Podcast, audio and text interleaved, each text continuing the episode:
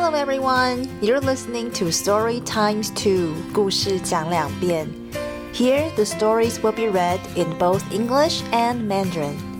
Hello, 我是阿妮，在这里我会把同一个故事用英文和中文各念一遍。Today I'll be reading Elliot Gets Lost. 今天要念的故事是狗狗 Elliot 迷路了。 in this version, one or few sentences will be read in English first, then Mandarin. 现在听的这个版本是一句英文、一句中文的念法。Elliot Gets Lost, written by David Lowery and Toby Halbrooks, illustrated by Benjamin Lowery.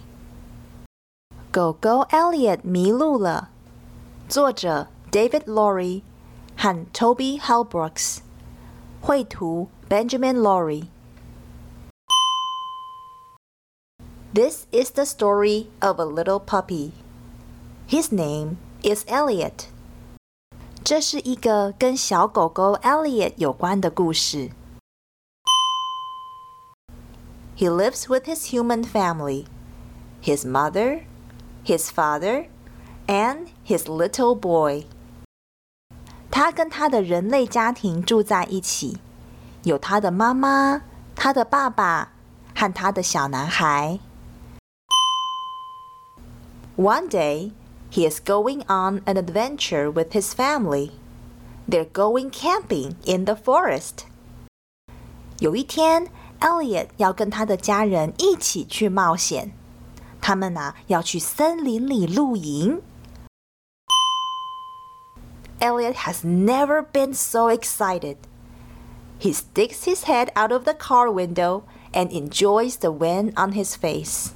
He is right where he belongs. Elliot 从来没有这么兴奋过，他又开心又期待。一路上，他把头伸到车窗外，让风拍打在脸上。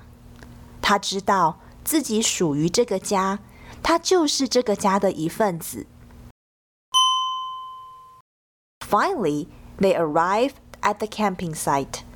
His mother and father are building the tent, and Elliot is playing with his little boy. 开着开着，他们终于抵达露营区了。他的爸爸妈妈开始搭帐篷，而 Elliot 和他的小男孩就在旁边玩耍。Elliot runs, Elliot plays. His little boy throws the frisbee and says, Catch, Elliot! Elliot 一下子跑，一下子玩。他的小男孩把飞盘往上一丢，然后说：“Elliot，接住！” Elliot runs as fast as he can, following the frisbee. He only sees the frisbee and nothing else. Elliot 用尽全力跑去追飞盘，他专心的追，眼中只有看到飞盘，丝毫没有看到四周的东西。He runs closer and closer to the tent. Elliot jumps and catches the frisbee. 他跑着跑着。 完全没注意到自己离帐篷越来越近。Elliot 跳了起来，一口接到了飞盘。But Elliot jumps too high, and when he falls to the ground, "Uh oh," says Dad. Elliot crashes the tent. 没想到。他跳得太高了，而当他掉回地面的时候，爸爸说：“哇，糟糕！”Elliot 把帐篷压坏了。Elliot feels very bad and he runs into the woods. He walks and he walks. Before too long, he realizes he is lost. 他觉得好愧疚，所以他就跑进去森林里了。 他走着走着，不久后，他突然发现他迷路了。He sees a little creek and he sits down to have a rest. He hears someone talking. Rabbit, what's wrong? asks a friendly frog. 他看到一条小溪，然后坐下来休息。他听到有人在对他讲话。我，你怎么了？我转头一看，原来是一只很友善的青蛙。I am lost, says Elliot. I can't find my family. Can I stay in the creek with you? Elliot 说：“我迷路了，又找不到我的家人，我可以跟你一起住在小溪里吗？”Rabbit, you don't belong in the creek, silly puppy, laughs the frog. You need to find your family. After saying that, the frog jumps into the creek and swims away. 青蛙笑着说：“果，你这只傻狗狗，你不应该住在小溪里的，你要赶快去找你的家人。”果。青蛙说完之后，就跳进小溪里游走了。Next, Elliot comes upon two curious bear cubs. Do you want to play a game? asks one. What game? Elliot asks. Elliot 继续走着，他又遇到了两只好奇的熊宝宝。其中一只问他：“你想要玩游戏吗？”Elliot 问他：“什么游戏啊？” Climbing! shouts the other, and the cubs start climbing up a tree.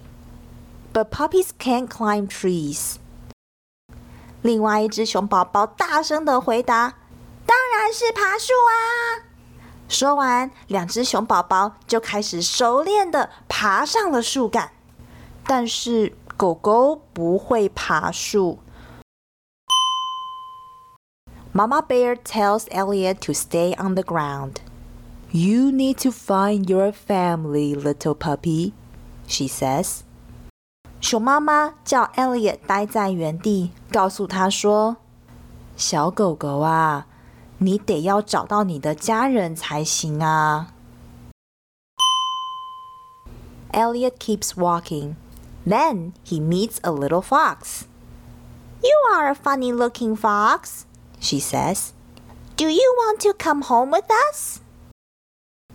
Elliot 继续往前走，然后他遇到一只小狐狸。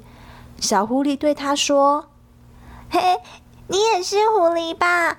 不过你长得好奇怪哦。你要跟我们一起回家吗？” Elliot looks at the foxes and thinks. Being a fox is better than being lost. He follows the foxes through a field of flowers all the way to their cozy hole in the ground. Elliot 看着狐狸们，心想：“嗯，当一只狐狸总比迷路好多了。”他跟着狐狸们穿过开满花朵的草原，一直走到狐狸们舒适的地洞。All the foxes are back in the hole. Elliot wants to follow them, but there's not enough room for you in our burrow, says Papa Fox. You need to find your family. 所有的狐狸都钻进洞里回家了。Elliot 想跟着一起钻进去，但是狐狸爸爸却说：“我们的地洞已经满了，没有办法容纳你。你快去找你的家人吧。” Elliot runs away. I do not belong with frogs, bears, or foxes, Elliot says to himself. Where should I go now? Elliot 听了，马上就跑走了。他自言自语的说：“我不能跟青蛙、熊或狐狸待在一起。那我现在应该要去哪里呢？” ？” He runs and he runs. He sees a big green meadow. There are lots of sheep grazing. 他跑啊跑啊，跑到一片绿油油的大草原。草原上有许多羊正在吃草。Hey, you look hungry, says a friendly sheep. Try some grass. Elliot takes a bite of grass. 一只很友善的羊对他说：“哎，你看起来好像很饿的样子，快点来吃草吧。” Elliot 看着羊吃草吃得津津有味，好像很好吃的样子，就低头咬了一口。But what's delicious to a sheep isn't so tasty to a puppy. So he walks away. 发现，呃，其实不是很好吃诶。青草对羊妹妹来说很美味。但是狗狗却觉得不好吃。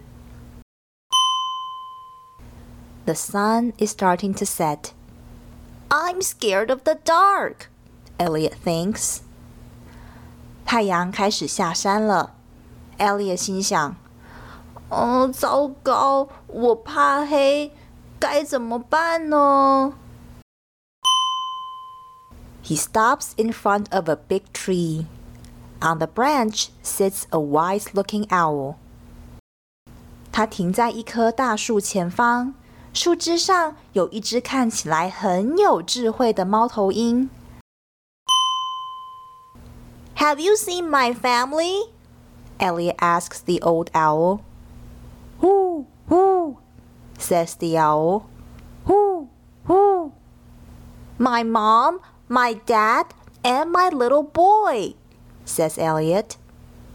Whoo, whoo, repeats the owl as it flies away.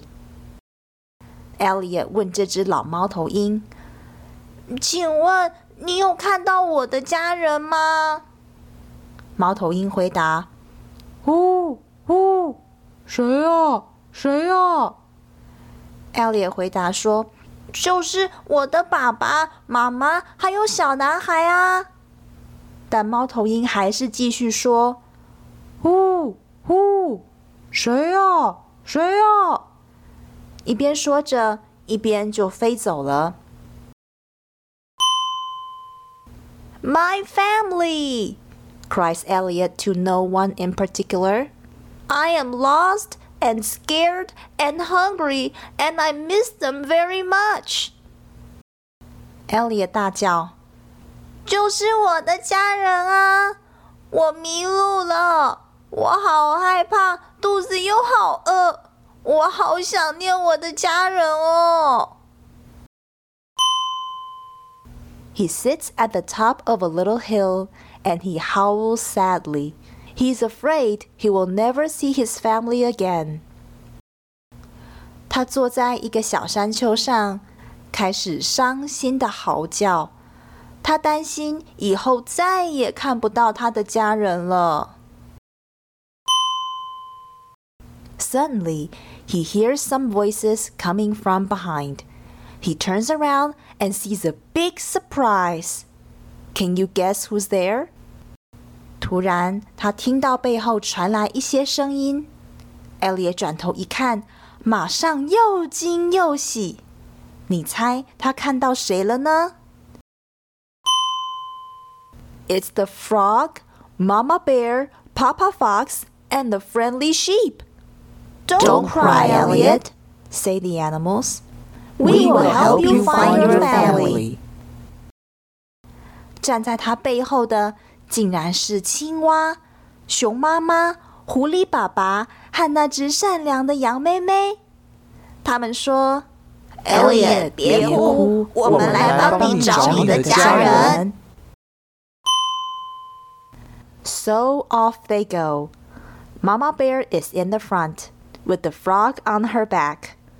Papa Fox goes second, and the sheep and Elliot follow closely.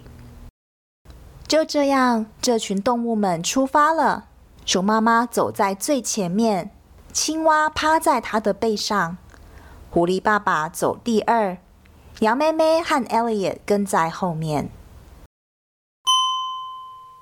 They walk past the fox's burrow.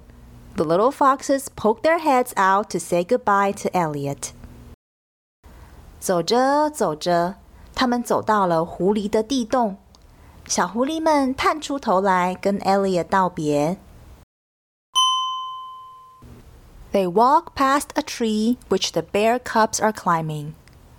So long, say the cubs. 继续走了一段路之后，又经过了小熊正在爬的树。小熊们说：“再见啦！” They walk past the creek where Elliot met the frog. This looks familiar, thinks Elliot. 接着，他们又走到早上 Elliot 遇到青蛙的那条小溪。Elliot 心想：“诶，这里看起来很眼熟哎。” Finally, they reach the edge of the woods where Elliot sees his little boy. The little boy is holding a flashlight. He's been looking for Elliot ever since he ran away. 终于，他们走到了森林的尽头。这个时候，Elliot 马上就看到了拿着手电筒在找他的小男孩。自从 Elliot 跑走之后，小男孩就一直不停的在找他。Elliot runs to him as fast as he can. They give each other a very big hug. I was lost, says Elliot. Not anymore, says the little boy. Elliot 用最快的速度跑到小男孩身边，他们非常高兴的拥抱在一起。Elliot 说：“我迷路了。”小男孩说：“别怕，你现在回家了。” Elliot and his family sit in front of the campfire together and the little boy says, Now you are right where you belong. Elliot 和他的家人一起围坐在萤火旁。小男孩对 Elliot 说：“呵，你终于回到属于你的地方了，你终于回家了。” ”今天的故事就讲到这里。你比较喜欢安妮用哪个版本讲故事呢？请到故事讲两遍的脸书粉丝团留言告诉安妮。安妮真的很想知道你的想法哦。感谢收听。That's all for today. Which version do you like better? Please visit our Facebook page and tell me which way you prefer. I'd really love to know. Just search Story X2. Thanks for listening. Bye.